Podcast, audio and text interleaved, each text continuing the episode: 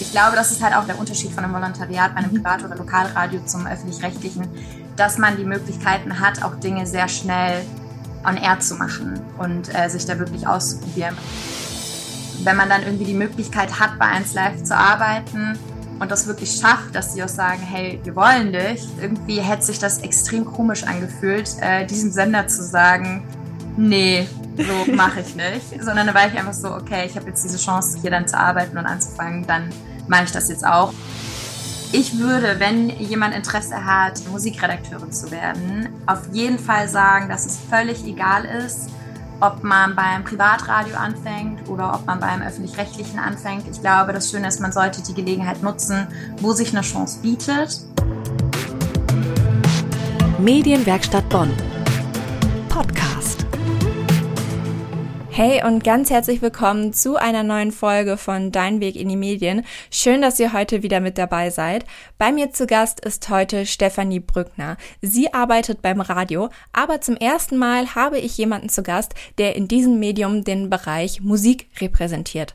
Das ist ein ganz spezielles Feld und das hat auch ganz spezielle Anforderungen und ich möchte heute unter anderem von Steffi erfahren, wie sie auf die Idee gekommen ist, so einen Beruf zu wählen und welche Voraussetzungen Voraussetzungen sie dafür erfüllen muss.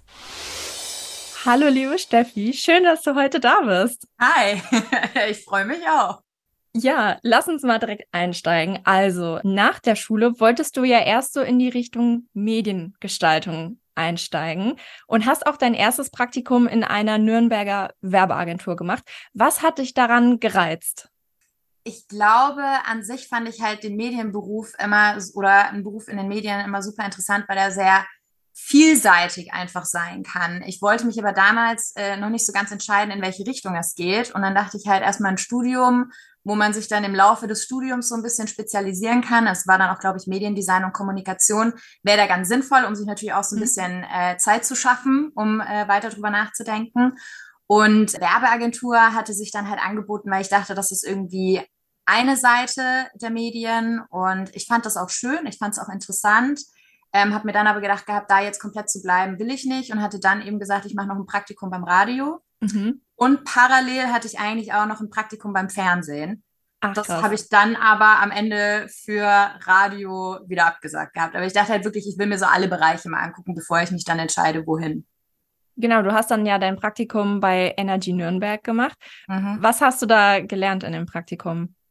In dem Praktikum super viel. Also auf jeden Fall auch auf Menschen zuzugehen, weil ja so klassische Aufgaben dann auch von so einem Praktikanten oder einer Praktikantin ja sind, rauszugehen, auf Leute zuzugehen, Umfragen zu holen, Töne zu sammeln zu bestimmten Themen. Das wurde dann eigentlich gleich gemacht und der Vorteil war auch, was was schön war bei, finde ich immer Privatradio oder Lokalradio einfach, dass man sich wirklich viel ausprobieren kann. Man durfte auch recherchieren, man durfte Telefoninterviews machen. Also man hat eigentlich dort sehr schnell so einen Einblick in den Beruf bekommen, so wie es ist, beim Radio zu arbeiten. Ja, nach dem Praktikum hast du auch direkt das Angebot für ein Volontariat bekommen. Richtig yes. cool. Musstest du da noch lange drüber nachdenken, äh, das anzunehmen oder war das für dich direkt klar? Es war für mich direkt klar. Also ich habe mich super wohl da gefühlt, auch vom Team her, von den Sachen, die ich gemacht hatte oder da irgendwie beigebracht bekommen hatte, war auch so, wo ich gedacht habe, boah, ich will da, will da irgendwie mehr machen. Mhm. Und das war wirklich zu der Zeit aber ja auch alles nur redaktionell. Also ich habe mich wirklich nur dafür entschieden, weil ich halt irgendwie Lust hatte, mit äh, anderen Leuten zu arbeiten, irgendwie wirklich mit den Leuten auf der Straße zu reden oder auch so Interviews führen, halt super viel Spaß gemacht hat, auch die ganze Recherche. Und das war dann, als das Angebot kam, war ich, glaube ich, so, vergiss das Fernsehen so, ich will eh nicht vor die Kamera, äh, lass mal das Volo machen beim Radio und bei Energy. Und das war ja dann auch so, äh, ich kannte, also ich wusste vorher auch überhaupt nicht, was ist ein Volontariat. Also ich war so, ah ja, okay, das ist eine Ausbildung, ah ja, zwei Jahre.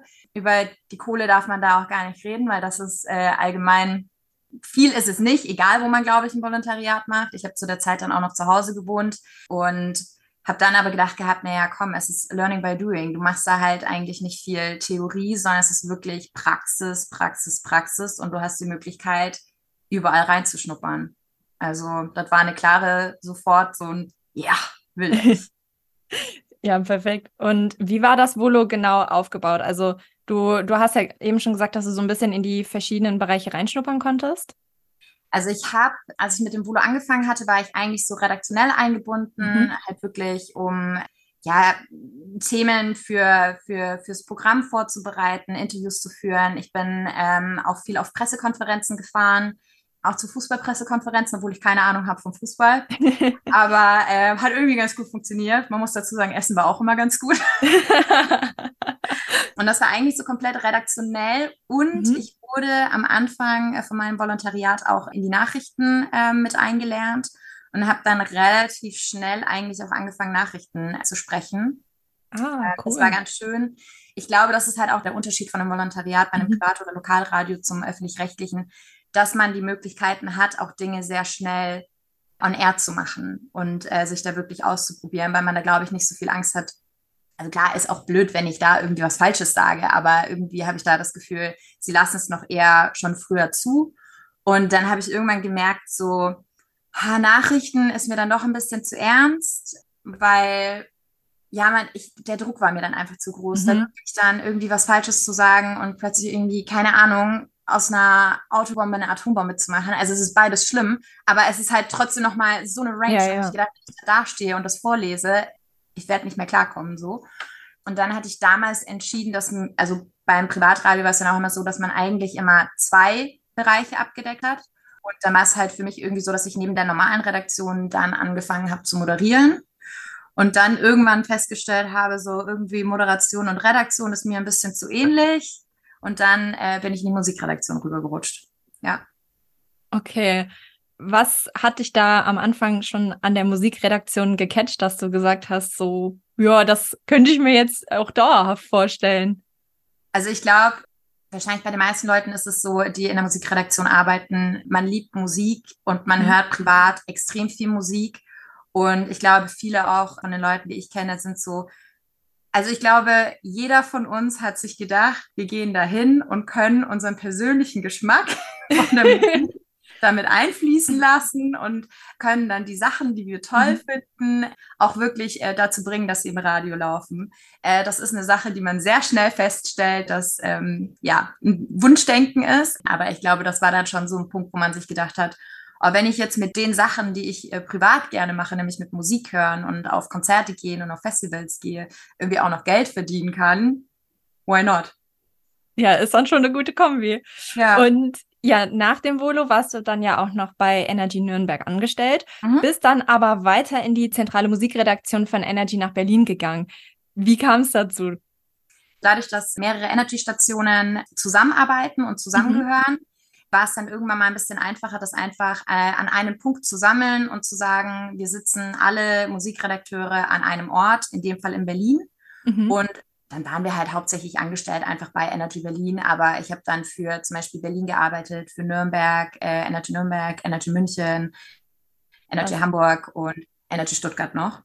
Genau, mhm. und dann hat man einfach da irgendwie hingearbeitet. Und es wurde wirklich aus jeder Station wurde, wurde irgendwie eine Musikredakteurin nach Berlin geholt und am Ende waren wir aber alle irgendwie, konnten wir uns alle gegenseitig vertreten. War dann natürlich von Nürnberg nach Berlin schon nochmal ein guter Move, weil vor allem auch einfach die Radiowelt so eine komplett andere Baustelle ist in Berlin.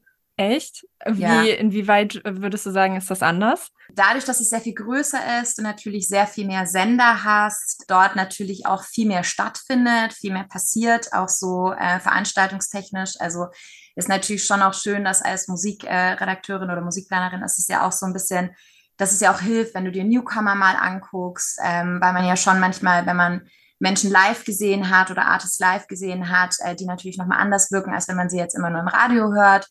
Und da war natürlich einfach viel mehr geboten. Also es war einfach viel mehr los. Und man sagt ja auch eigentlich immer so ein bisschen, der Berliner Radiomarkt ist so mit einer der härtesten, weil halt einfach die Konkurrenz auch so groß ist und sehr, sehr viele einfach da sitzen. Okay, krass. War das denn für dich von Anfang an klar, dass du das Angebot annimmst, nach Berlin zu gehen? Oder hast du da auch irgendwie ja ein bisschen länger drüber überlegt? Ich glaube, es war so eine, so eine Mischung. Ich wollte eigentlich aus Nürnberg nicht weg. Ich habe mich mhm. da wirklich wohlgefühlt. Klar, war und ist auch meine Heimat.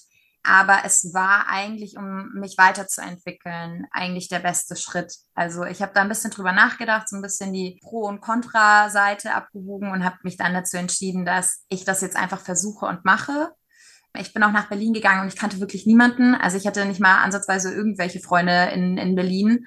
Hab mir aber gedacht, wenn es nicht funktioniert, zurückgehen geht immer so, ne? Und muss aber sagen, dass die Leute auch von dem Team es mir äh, sehr leicht gemacht haben, da irgendwie gleich anzukommen und Fuß zu fassen. Weil das ist schon auch das Schöne, finde ich, im, in der Radiobranche. Und das fand ich auch in Berlin zum Beispiel sehr extrem, dass man ja dann natürlich sehr schnell Leute kennenlernt, weil man halt einfach viel unterwegs ist und dann meistens auch die gleichen Leute wieder auf Konzerten trifft oder bei mhm. irgendwelchen anderen Veranstaltungen und da einfach super schnell Kontakte knüpft und zum Glück ja auch nicht alle schlecht sind. so, alle, viele gute Leute dabei sind, so, mit denen man dann im Nachhinein auch noch befreundet ist. Ja, cool. Und ich meine, du scheinst dich ja auch sehr wohl gefühlt zu haben in Berlin. Du warst dann ja sieben Jahre dort, bis du dann nach Köln gekommen bist und zu 1 Live gegangen bist. Warum dieser Wechsel? Auch da, ich glaube, es war so die richtige Zeit. Mhm. Also ich habe wirklich, also ich will mich jetzt nicht älter machen, als ich bin, aber ähm, es ist halt schon, insgesamt habe ich bei Energy, glaube ich, 12, 13 Jahre gearbeitet. Und irgendwie war es dann auch mal Zeit, was anderes zu machen. Mhm. Und wenn man dann irgendwie die Möglichkeit hat, bei 1 Live zu arbeiten und das wirklich schafft, dass die auch sagen, hey, wir wollen dich, irgendwie hätte sich das extrem komisch angefühlt, äh, diesem Sender zu sagen, nee, so mache ich nicht, sondern da war ich einfach so, okay, ich habe jetzt diese Chance, äh, hier dann zu arbeiten und anzufangen, dann mache ich das jetzt auch und auch mit dem gleichen Hintergedanken. Also ich bin meistens immer hin und habe gedacht, ich versuch's und wenn es nicht funktioniert, wenn ich mich nicht wohlfühle, wenn es irgendwie komplett anders ist als das, was ich vorher gemacht habe und das mir nicht taugt, dann gehe ich wieder. Also mhm. ich glaube, das ist immer so das, was mir geholfen hat, den Druck rauszunehmen, dass ich gesagt habe, keiner zwingt mich dazu. Es ist meine freiwillige Entscheidung, dass ich jetzt hierher gehe und ich gebe mein Bestes. Und wenn ich mich wohlfühle, dann mache ich das. Und jetzt bin ich hier auch, glaube ich, schon seit sieben Jahren oder so bei 1 Live. Dann, wenn ich mich wohlfühle, bleibe ich. Und wenn nicht, dann halt nicht. Das ist auch eine richtig gute Einstellung, finde ich. Und ja, was genau machst du denn jetzt bei 1 Live? Also, man kann eigentlich sagen, so alles, was man hört im Radio bei 1 Live, also die Musik, die läuft, wie oft sie läuft. Mhm. Ähm, das ist ja immer so der Hauptpunkt, wo ja ganz viele immer sagen, oh mein Gott, warum spielt ihr die Sachen auch so oft? Es gibt natürlich Gründe, mit denen wir uns gut auseinandersetzen. Und auch, ja, was, wie oft und wann was läuft, würde ich mhm. auch sagen. Also, weil wir unterscheiden ja manchmal auch bei Songs, dass manche eher für ein Abendprogramm äh, sind. Wir haben ja am Abend bei 1 Live Plan B da entscheiden wir halt auch so, können wir das tagsüber spielen, spielen wir das eher am Abend, ist das dann für unsere Dance-Sendung. Also dementsprechend so komplett, was die Musikplanung anbelangt, was man im Radio hört.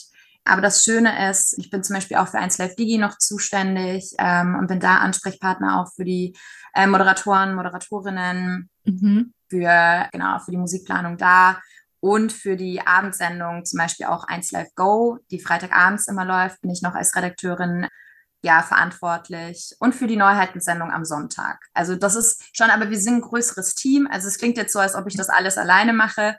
Also wir sind ein Team von insgesamt, glaube ich, jetzt in der Musikredaktion fünf Leuten. Und also jetzt den Chef würde ich jetzt mal rausnehmen. Im Endeffekt sind wir drei Leute und wir können uns alle gegenseitig vertreten und äh, die anderen sind da genauso für zuständig. Ja. ja aber cool. das ist eigentlich so, ja, das, das, das Hauptding. Cool. Ja, was ich auch so ziemlich krass finde. Du bist ja immer up to date, was gerade musikalisch angesagt ist und äh, ja, was gerade erschienen ist. Wie behältst du da den Überblick? Ja, es ist ganz schön viel, aber man muss schon sagen, dass man, äh, glaube ich, im Laufe der Zeit oder auch weiß, was für die Zielgruppe, für den Sender was passt. Mhm. Und dann fällt natürlich schon sehr, sehr viel weg und dementsprechend wird die Anzahl der Songs dann ein bisschen kleiner. Und bei vielen Sachen ist es dann auch so, dass wir die ja nicht nur einmal hören, sondern schon auch mehrmals. Und dann Gott sei Dank auch teilweise von den Labels vielleicht auch schon mal im Vorfeld zu hören bekommen haben. Das heißt, mhm. das ist dann nicht irgendwie am Freitag sitzen wir da und hören plötzlich 50 Songs zum allerersten Mal, sondern in den meisten Fällen haben wir das ein oder andere schon mal vorher gehört und filtern halt wirklich im Vorfeld. Also manche Sachen manche Songs zum Beispiel irgendwie ein Dance-Track, der richtig dolle nach vorne geht, vielleicht noch einen Techno-Beat hat oder so und den ich feiere, ähm, da weiß ich auch, okay, der ist cool, mhm. aber der ist jetzt nichts für eins Live-Tagesprogramm so. Auch wenn sich das der ein oder andere Hörer oder die ein oder andere Hörerin manchmal anders wünschen würde. aber dann brauche ich den auch nicht, brauche ich mich in dem Moment auch mit dem Song nicht weiter beschäftigen und dann ist der halt schon mal raus. Und dadurch wird es dann wirklich kleiner. Ah, okay, cool. Also sitzt ihr dann wirklich, okay, das ist sendbar, das ist nicht ja. sendbar und okay, spannend. Ja. Und wir haben halt wirklich, also inzwischen, also wir haben, wir sitzen montags zusammen für, äh, also wir nennen das Abhörkonferenz, wo wir wirklich zusammensitzen und uns die Songs anhören und besprechen. Das machen wir dann in dem Fall für eins Live, für unser Abendprogramm, für die junge Nacht, für Digi. Und dann mhm. haben wir im Laufe der Woche bestimmt noch drei oder vier andere Meetings, wo wir uns nochmal besprechen und zusammensetzen und über andere Titel für andere Sendungen sprechen. Spannend. Ja, ja cool. Ja, und deine Arbeit bei 1 Live geht es ja auch bei uns am 25. November. Da ist deine Veranstaltung Musikredaktion bei WDR 1 Live. Und ja, wir schauen gemeinsam, welchen Weg so ein einzelner Song überhaupt zurücklegt, bis er wirklich auch am Ende im Programm von 1 Live zu hören ist. Wird das denn sehr 1 Live spezifisch oder kann man schon sagen, das, was wir da sehen, wird bei anderen Radiosendern ganz ähnlich sein? Ich würde sagen, das wird bei anderen Radiosendern auch ähnlich sein. Also mhm. viele Radiosender, vor allem die Musikredaktionen, setzen sich jede Woche hin und diskutieren und reden über die Musikauswahl. Natürlich überlegt auch jeder Sender, wie oft spielen wir welche Titel oder mit Kategorien. Also ich glaube, das wird jetzt nicht nur eins live macht das so und so und das ist der einzige richtige Weg, sondern ich glaube schon, dass da sehr viele Gemeinsamkeiten und Ähnlichkeiten zu den anderen Stationen sind, ja. Okay, cool. Ja, und äh, zum Abschluss habe ich noch äh, meine Lieblingsfrage. Und zwar, welche drei Tipps möchtest du unseren HörerInnen jetzt noch mit auf den Weg geben? Ich würde, wenn jemand Interesse hat, äh, Musikredakteurin zu werden, auf jeden Fall sagen, dass es völlig egal ist, ob man beim Privatradio anfängt oder ob man beim öffentlich-rechtlichen anfängt. Ich glaube, das Schöne ist, man sollte die Gelegenheit nutzen, wo sich eine Chance bietet. Ähm, es hat alles seine Vor- und Nachteile und das Schöne ist einfach, man hat die Möglichkeiten, sich auszuprobieren. Also genauso wie ich äh, jetzt nicht von Anfang an mich in der Musik gesehen hätte, sondern mein Weg ja auch eher so ein paar Sprünge noch hatte, ähm, ist das halt schön, wenn man sich da so ein bisschen ausprobiert und da auch offen sein sollte. Mhm. Was hilft auf jeden Fall, so ein bisschen außerhalb seines eigenen Musikgeschmacks sich auch zu informieren, dass man jetzt einfach sagt, vielleicht dann auch mal auf ein Festival geht oder auf ein Konzert geht, wo man sagt, also ich war zum Beispiel auch früher mal auf einem Punkkonzert, nicht weil ich oh. Punkmucke mag, aber so dieses alleine das Gefühl, was man dann hat und zu sehen, es gibt da ja auch noch was anderes und auch da sind Leute, die hier und da äh, das Programm dann hören, ähm, hat mir extrem geholfen. Plus ich habe dadurch auch echt Sachen entdeckt, wo ich gedacht habe, okay, wusste ich gar nicht, dass es so geil ist da auf jeden Fall so auch zu sagen, so nicht nur zu sagen, ich stehe jetzt auf Rockmusik, deswegen höre ich nur Rock. Mhm. Und ein dickes Fell sich zuzulegen, weil es wird immer Menschen geben da draußen und die treffen wir hier auch oft, die es immer besser wissen, die dann immer sagen, boah, das, was ihr macht, ist richtig scheiße und das, was ihr macht, ist richtig schlecht und macht das mal anders. Und es darf hier jeder seine eigene Meinung haben, aber es hilft, glaube ich, wenn man es da nicht persönlich nimmt und dann mhm. äh, irgendwie so sagt, so, oh nein, jetzt denken die alle, ich mache hier einen schlechten Job oder äh, die verbinden das mit mir. Deswegen ist es immer ganz schön, auch die Möglichkeit zu haben, über Musikplanung zu sprechen, um so ein bisschen den Gedanken dahinter auch zu haben. Aber ich glaube, so ein dickes Fell manchmal zu haben beim Radio, jetzt abgesehen auch von der Musik, äh, schadet auch nicht. Ja. Ja, vielen lieben Dank für deine Tipps und dir. dass du dir heute die Zeit genommen hast, mit mir zu quatschen. Das hat sehr viel Spaß gemacht. Sehr, sehr gerne, mir auch. Mehr über die Arbeit als Musikredakteurin erfahrt ihr von Steffi Brückner am 25. November in der Veranstaltung Musikredaktion bei WDR 1 Live. Alle weiteren Infos zur Veranstaltung und die Anmeldung sind natürlich wie immer für euch in den Shownotes verlinkt. Und damit sind wir auch am Ende für diese Folge angekommen. Vielen Dank, dass ihr wieder mit dabei wart. Wenn euch die Folge gefallen hat, würde ich mich sehr über eine positive Bewertung freuen. Und damit verabschiede ich mich und bis zum nächsten Mal. Tschüss. Medienwerkstatt Bonn. Podcast.